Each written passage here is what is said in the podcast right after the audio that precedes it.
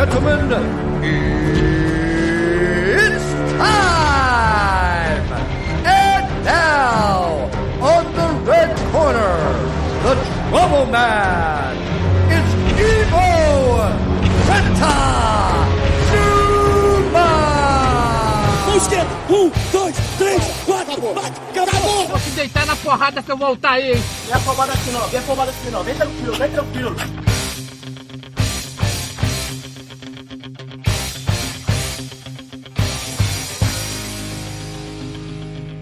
Salve, salve moçada! Salve, salve rapaziada! Meus queridos ouvintes do Treta Talks, o podcast do treta.com.br. Aqui quem tá falando é o Ivo Neumann. E hoje eu tô aqui muitíssimo bem acompanhado dela, nossa, como é que fala? Musa da bateria? Tem isso? É musa da bateria? A rainha da bateria do Treta Talks. nossa porta-bandeira. Por que não dizer a rainha de Brasília, diretamente do Gama, Laura Cristiana. Olá, ouvintes, tudo bem com vocês? Já cheguei sambando, mocidade do Gama. Iu, campeã! Uhul. Beleza pura, Laurinha? Joia, e você? Bom demais, bom demais. A gente chegando no carnaval aqui vai ter um feriadinho para poder quebrar esse ano que pra gente já começou, o ano de trabalho. Então vai dar uma quebradinha boa enquanto a gente tenta é, buscar um como alcoólico aí para compensar alguma coisa da nossa existência. Mas não vou queimar largada, eu vou chamar antes o gerente do Treta Talks para poder dar uma, uma gerenciada nessa bagunça. Ele, Dr. André Escobar. Salve, folhões! Vocês estão esquindolelê? Agora é entrada personalizada, vai ser assim? é isso que a legião de fãs do André Escobar, os meus milhares de seguidores esperam, Ivo Neumann. Ousadia e alegria. Rapaz, eu tô vendo a hora que isso vai virar o Escobarcast, vai ser complexo. Eu vou ter que ficar fazendo alívio cômico e você tocando a pauta, né? Tudo bem. Essa inversão aí vai chegar. O golpe chegar. está em curso, o golpe está em curso. Eu vou aproveitar então agora para anunciar uma presença aqui que não podemos dizer que é um convidado especial, porque ele praticamente é dono do Treta Talks também. O cara que já gastou a sabedoria toda dele, que compartilhou com a gente algumas vezes, em alguns dos episódios mais ouvidos, mais comentados, mais queridos aí da história do Treta Talks. É obviamente que eu tô falando dele. Doutor Miro Rolim! E aí, massa treteira? Massa? Como estão vocês? Agora, carnaval, redução de danos, galera. Não beijo bolsominhos, nem leitores do Amoedo, beleza? Achei que você ia falar, seu corpo é um templo, não compartilhe com ninguém de direita.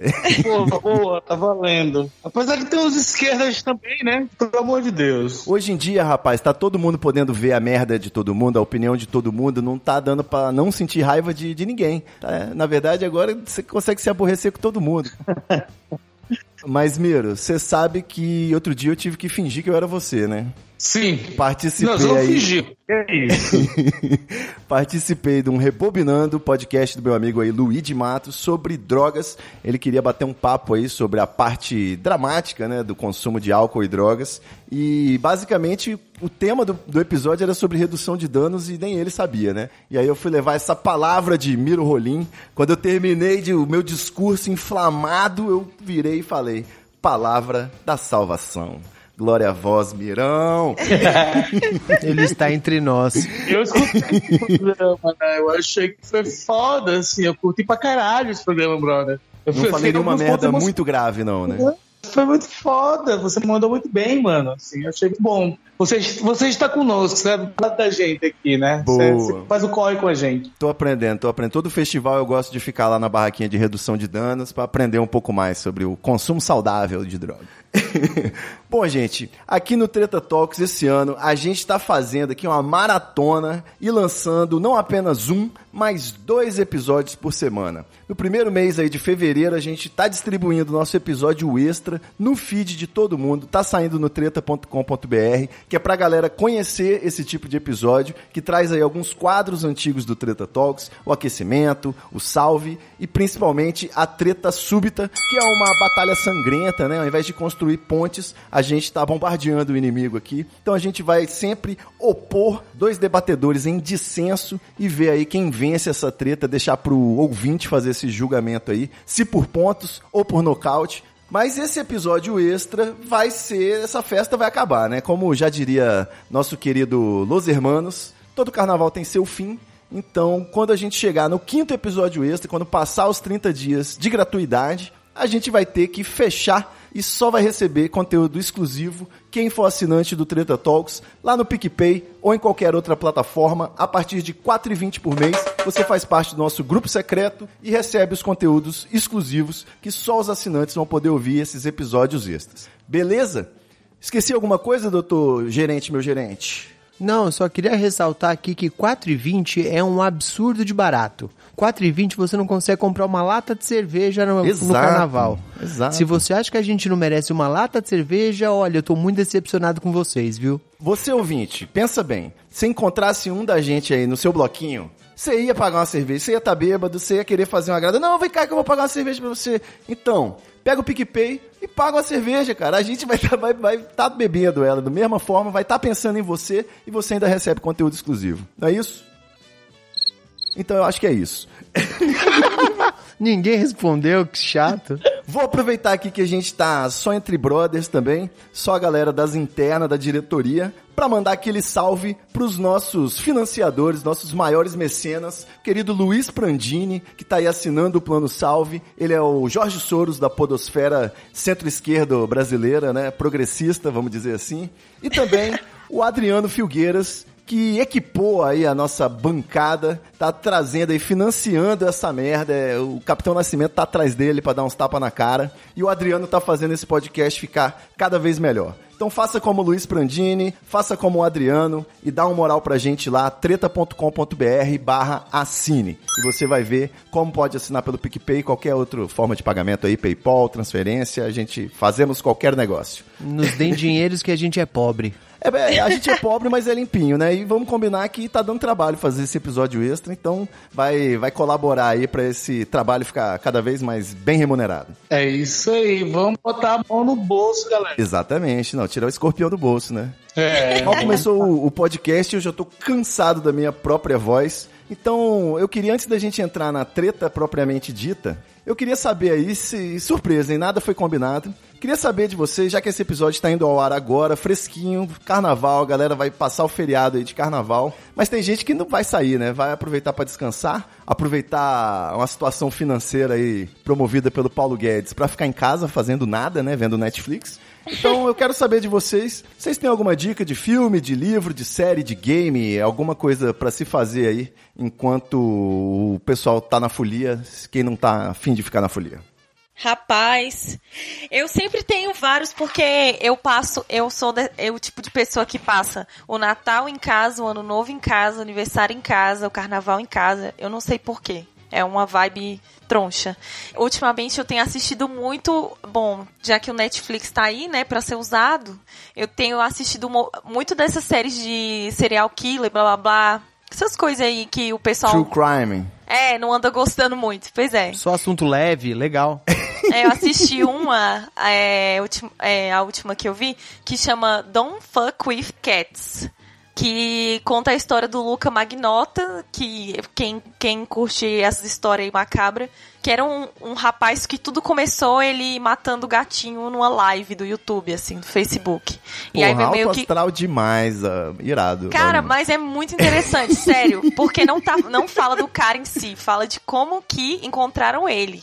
E como encontraram ele? Eu, eu- não é nem spoiler, porque já começa assim, a galera stalker do Facebook. Não foi nem a Olha, polícia. detetive virtual. Exatamente. E aí, velho, caraca, é muito massa. Então, você fique aí, assista. Talvez nos quatro dias de carnaval dê pra assistir até outra. Se for assistir outra, assista Gênio Diabólico, também da Netflix. Que, caraca, é muito louco, velho. Mano, sinceramente, eu tô obcecada por esses assuntos, assim, e tá muito massa. Energia aqui, ó, lá em cima. Gente, mas é super legal. Laurinha, vou pegar um- uma carona aí, só no que você falou, porque outro dia tava. Tinha uma questão foi levantada no, no Naruhodo se existe crime perfeito, né? Se é igual a história da árvore, né? Se uma árvore cai no meio da floresta e ninguém vê, nem ouve o seu barulho, né? A árvore caiu mesmo. A árvore existe, né? Então existe esses questionamentos. Nossa. O crime perfeito, ele existe porque se o crime perfeito ele foi identificado, ele já não é mais perfeito, né? Então o crime perfeito não é crime, então é um paradoxo de compreensão. E aí eu recomendo o livro O Criminalista, que eu tô nesse momento procurando aqui no Google qual é o autor, que é um livro dedicado única e exclusivamente para responder sobre essa questão do crime perfeito. É a história de uma pessoa que descobriu algumas brechas na lei e ela vai contando, né, com os diálogos transcritos no livro, você vai vendo aí que tipo de situação jurídica que permite a existência de crimes perfeitos, né, crimes que não seriam puníveis. Mas peraí, sem querer prolongar nesse papo, mas eu acho que tem crimes que eles são cometidos para serem descobertos, né? Então, tem crimes que, na verdade, o autor quer comunicar a, a autoria do crime. Então, descobrir que é o crime e que é crime torna ele perfeito também. Tá, Hum. poxa. Não, não, não. Me vejo obrigado a discordar, porque o cancioneiro popular já diz que crimes perfeitos não deixam suspeitos. Ai, meu Deus, o que utiliza aí Gente, para argumentar. socorro! Esse é o verdadeiro crime, usar engenheiros pra argumentar alguma coisa. A que ponto chegamos, né? Esse é o- um assunto muito delicado, porque sempre alguém pode sacar o Humberto Gering, Gessinger, Geringer, sei lá como é que é o nome dele. Mas só, por falar em nome, livro O Criminalista de Vinícius Bittencourt, tá? É curtinho, pequenininho, você lê numa sentada só, ainda mais se for no vaso, então vai que é sucesso. Pra nunca dizerem que eu nunca recomendei um livro aqui no Treta Talks. Escobarzinho, conseguiu pensar em algo enquanto isso? Depois dessa energia toda aí, desse clima legal, bacana pra família brasileira, eu vou fazer uma recomendação diferente. Eu vou recomendar a série AJ and the Queen. Tá no Netflix também. A personagem principal quem faz é a RuPaul Charles, a Mama Ru. Ela faz uma drag queen que tá parando de se apresentar, juntou dinheiro a vida toda pra abrir a própria casa de shows, mas acontecem várias cenas terríveis, várias maluquices, ela perde o dinheiro de uma forma sinistra e ela tem que se redescobrir. É uma série curtinha, são 8 ou 10 episódios, se não me falha a memória. A minissérie. Muito legal, muito divertido. Atenção especial pro companheiro de, de quarto dela, que é um cara, um ator absolutamente fantástico que faz um personagem cego e eu fiquei até o fim achando que ele realmente era cego. É muito bom, divertidíssimo e dá uma aliviada depois desse monte de tragédia que o pessoal recomendou aqui. Então é AJ and the Queen e é um o quê? Um- uma comédia, uma dramédia? Como é que é? Qual gênero? É basicamente uma comédia, tem alguns momentos mais tensos também, mas via de regra é uma comédia. Boa. É, eu ouvi falar muito bem. É bem legal, é bem legal. Mirão, você tem um salve pra nós também? Tem. Desliga a televisão, feche livro e vá pra rua brincar carnaval, caralho. Para com essa porra de, de querer ver filme, televisão e ler livros de outro carnaval. O carnaval é feito, não é feito pra isso. Certo? Você tem o resto do ano, vá pra rua, vai encher a cara, vai namorar, vai beijar, vai divertir. A gente tá numa época da- do mundo, da vida do Brasil, que a gente tá cada vez menos isso. Então temos que ter as poucas oportunidades e a gente se permite a isso. Bom. Fecha a porra da televisão e vai pra rua. Eu, eu ia tecer alguns comentários aí pra discordar do Miro, mas eu vou guardar pra pauta. Então, se você tá ouvindo isso aqui agora, não se preocupe que a gente vai conversar sobre esse tema aí que o Miro levantou daqui a pouquinho no bloco principal. E só pra não dizer então que eu não recomendei nenhuma série, quem não gosta de crime e assistiu rapidinho os 10 episódios de AJ and the Queen, de repente pode estar procurando uma outra coisa. Eu vou dar duas séries que são meio óbvias, tá na boca da galera, mas ainda assim vale a pena você conferir. Quem não assistiu ainda Sex Education, a princípio você pode ter um preconceito como eu de que é mais uma série juvenil idiota, né? Então é meio malhação, aquela coisa, mas é interessante. O Otis é um garotinho na escola, né? Um personagem que ele é filho de uma sexóloga, então ele tem grandes traumas aí nesse relacionamento com a mãe, obviamente, e ele, pra tirar uma grana extra, ele decide dar consultoria sexual também na escola, e aí se relaciona com a Maeve, que é uma espécie de bad girl, né? A malvadona lá da turma. Ela é tipo uma Laura Cristiana da- do, do Sex É. Education. Porque todo, todo mundo comenta um pouco isso. Nossa, ela, ela lembra muito você na época da escola. Eu fico, gente, socorro. Eu queria ter conhecido você na escola. Nós ainda estamos aqui na escola da vida. Isso aí. E não poderia deixar de mencionar o melhor personagem de todos aí até hoje do- da história do Netflix, o Eric, né, que é o melhor amigo gay do Otis e mostrando, né, que você pode ter um melhor amigo gay mesmo sendo homem heterossexual, inclusive recomendo. E, enfim, é o melhor personagem ever. Assista, que é só isso que eu posso te dizer. E a outra série, não preciso nem falar mais nada, é simplesmente o reality show da Endemol, Big Brother Brasil 2020. Tá bombando. Beijo, Boninho.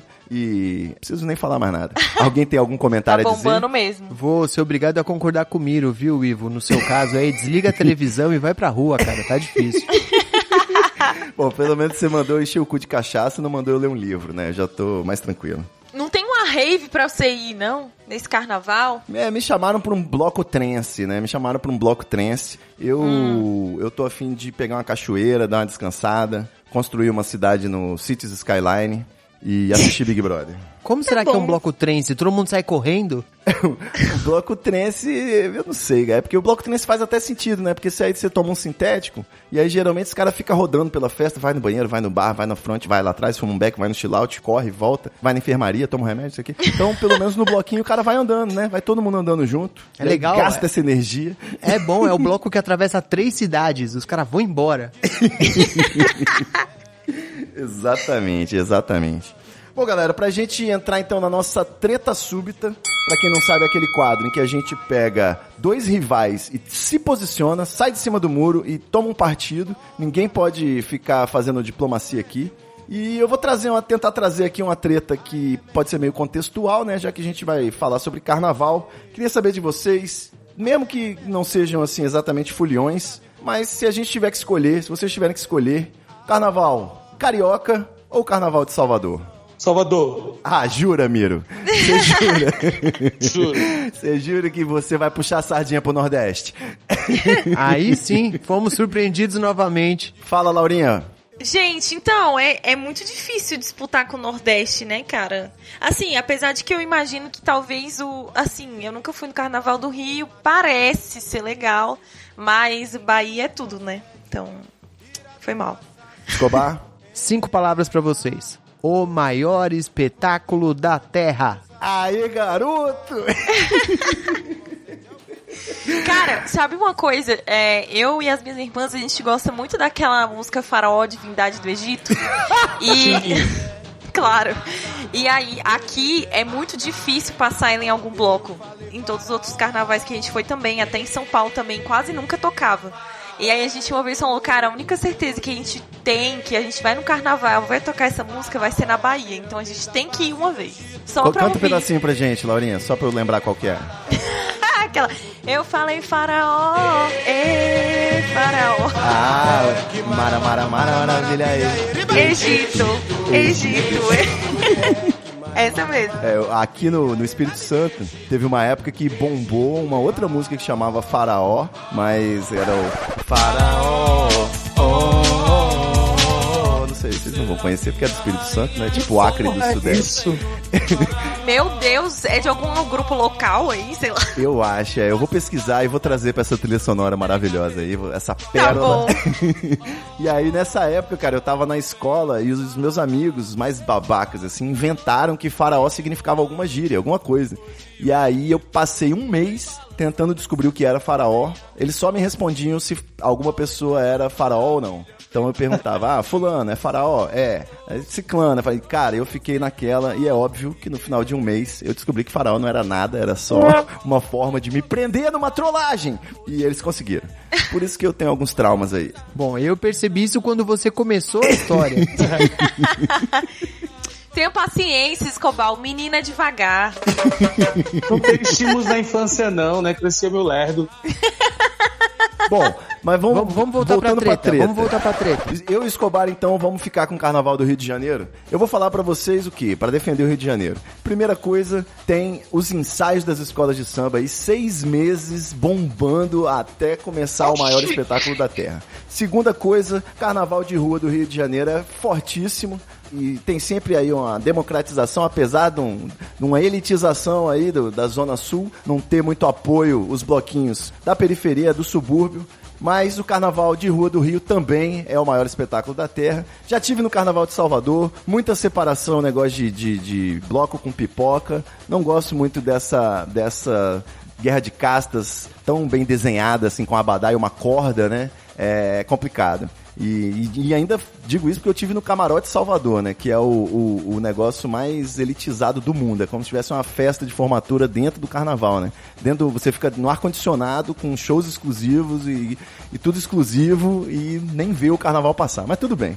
Dito isso, eu fico com o Carnaval do Rio, que além de tudo, tá trazendo uma mensagem política aí, com a Tuiuti e agora com a Mangueira. E o bicho vai pegar e é, a porta-bandeira até já mostrou a, a bandeira da Mangueira vai vir com os nomes das crianças mortas pela polícia no governo Witzel, né, o genocida. E, enfim, é uma forma muito legítima de manifestação, de crítica social foda. E é isso. Fala, Mirão. Eu vou ser obrigado também agora a fazer um pequeno insert pró Bahia. Eu nunca passei o, Salvador, o carnaval em Salvador. Nunca fui lá. Mas também, e eu, e eu entendo que você fala sobre essa, essa elitização dos blocos, mas eu acho que isso não representa o todo do carnaval baiano. Isso representa o lugar que você estava, que era o camarim, Exato. ali com ar-condicionado. Porque o todo, o todo do carnaval baiano é um processo histórico muito das massas, muito do povo negro, das periferias, né? Eu acho que, na verdade, se você for pegar até o próprio movimento musical da música baiana, ele é muito de dizer isso, assim, né? Como o negro é segregado.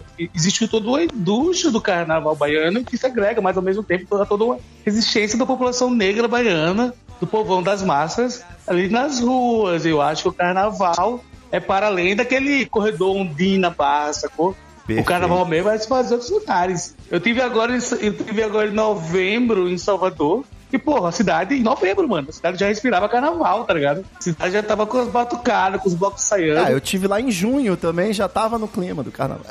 Mas é isso. Continuamos. Boa. O único problema é que o argumento que você usou, Miro, exatamente como você usou, também se aplica para a cidade do Rio de Janeiro. É, Você exato. percebe? Exatamente da mesma forma. Agora, o problema é, de um lado você tem escolas de samba que passam um ano construindo carros alegóricos, fantasias maravilhosas, aquelas coisas, Efeitos plumas especiais. e penas, efeitos especiais e fumaça, e o negócio pula no ar, e o caramba quatro, e do Mulheres outro lado peladas. você tem... Exato, Ai, e do que outro lado você tem Pessoas peladas, abadá, mal. que é basicamente uma camiseta frouxa. É, acho que a mesma coisa, não. Mas. É eu lógico acho que não. Os caras botam meia dúzia de carro, de picape, rodando com caixa de som e chamam de carnaval. O senhor não vem querer discutir o carnaval do Rio de Janeiro. Tá, Gente, vamos- mas isso é maravilhoso. Você imagina o quão maravilhoso é o, o negócio, a vibe ali, o- a questão do axé mesmo ali, não como ritmo musical, né, mas ali como, como cultura, como experiência. Estado de espírito, Tem né? um cara em cima de um trio elétrico cantando uma música e tem, tipo assim, milhões de pessoas ali só pra ver aquilo, só pra ouvir. Ouvir o Bel cantando lá. Pra te encontrar, eu dou a volta no seu mundo. Ixi, já tô animadíssima aqui. Vamos Bahia! E é carnaval, we are... Mas como você disse que seria, poderia ser aplicado para os dois lugares no mesmo momento, então a questão é que não há é, oposições entre os lugares. Há mais, na verdade, encontros do que distanciamento. Então a gente tem que olhar o carnaval como esse fator social, temporal de encontros, né? E não de distanciamento. Então não é Rio versus Salvador. Sei lá se é a leitura é essa. Boa. Aproveito para deixar o depoimento que eu me meti em várias crocas aí nos carnavais do Rio e de Salvador e saí ileso, tava, deu tudo certo.